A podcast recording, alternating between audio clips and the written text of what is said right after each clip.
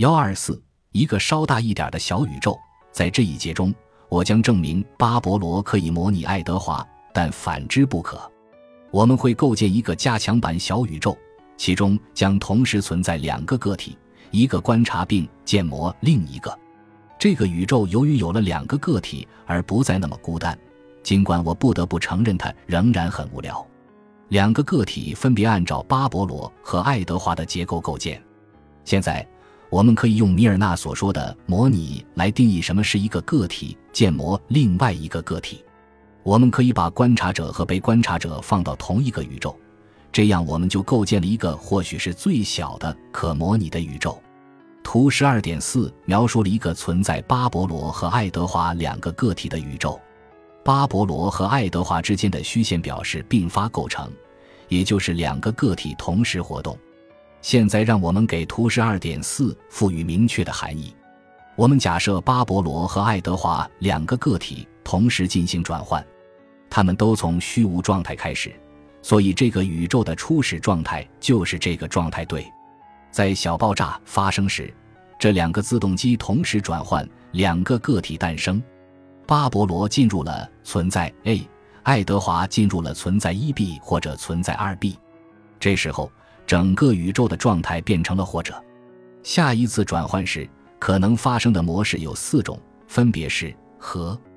因此，这个宇宙的最终可能状态有四种。两个个体已经确定，现在我们可以讨论建模的问题了。具体来说，假设巴勃罗再建模爱德华。这里所说的建模是什么意思？我们可以赋予这个宽泛的词语一个形式上的意义。我们可以说，巴勃罗建模爱德华指的是巴勃罗试图模仿爱德华的动作。说的再具体一点，如果爱德华发生了爆炸 B，那么巴勃罗就发生爆炸 A；如果爱德华发生了 D B，那么巴勃罗就发生 D A；如果爱德华发生答 B，那么巴勃罗就发生答 A。就是这样。建模就是模仿。现在我们要引出关键点了。图十二点四的宇宙是非对称的。巴勃罗可以建模爱德华，但爱德华不能建模巴勃罗。既然两个存在是同步转换的，那么在第二次转换发生前，爱德华就已经确定了他要发生低 B 还是答 B，但是巴勃罗还没有确定。因此，爱德华无法匹配巴勃罗的所有可能动作。但巴勃罗却能匹配爱德华的所有动作。在自动机理论中，如果一个名为巴勃罗的存在可以建模另一个名为爱德华的存在，那么这种能力被称为模拟。形式上，如果巴勃罗可以匹配爱德华的任何动作，并进入一个使其得以持续匹配爱德华动作的状态，那么我们就可以说巴勃罗模拟了爱德华。请注意。我们说巴勃罗模拟爱德华的时候，说的是爱德华可以在自动机允许的范围内自由活动，而巴勃罗的活动必须匹配爱德华。也就是说，巴勃罗是爱德华的被动观察者，因为他无法影响爱德华的动作。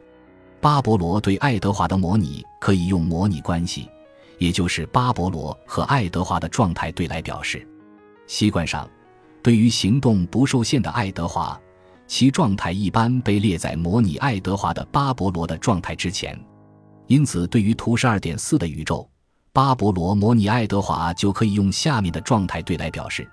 这些状态对是巴勃罗在没有模拟爱德华时诸多可能发生的状态对的一个子集。但只要巴勃罗模拟了爱德华，那么以上状态对就涵盖了这个宇宙所有的可能状态。假设我们反其道而行之。试图让爱德华模拟巴勃罗，在这种情况下，我们将无法获得模拟关系。比如，如果巴勃罗处于存在 A 的状态中，爱德华的状态将是存在一 B 或者存在二 B。这时，无论爱德华最终处于哪种状态，巴勃罗都可能做出爱德华无法匹配的下一个动作。在这个存在两个个体的扩展宇宙中，爱德华是巴勃罗的模型，这个假说是可以通过实验证伪的。所谓实验，就是让这个宇宙运转起来，观察两次状态转换的结果。特定的实验可能无法证伪假说，但证伪的可能性是真实存在的。如果巴勃罗的选择并非模拟，而是自由的，并且我们可以观察这个宇宙多次运转的结果，那么最终我们的假说被证伪的可能性还是很大的。模拟关系的构建是一种可以避免多次重复实验的便捷方式。效果上，模拟关系可以一次性表示所有可能的实验结果。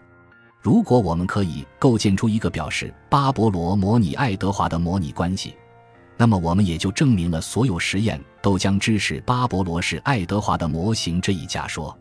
但需要注意的是，要构建模拟关系，我们需要首先知道两个自动机的状态结构。换句话说，我们不能只是观察他们的行为，还要窥见他们的灵魂。感谢您的收听，本集已经播讲完毕。喜欢请订阅专辑，关注主播主页，更多精彩内容等着你。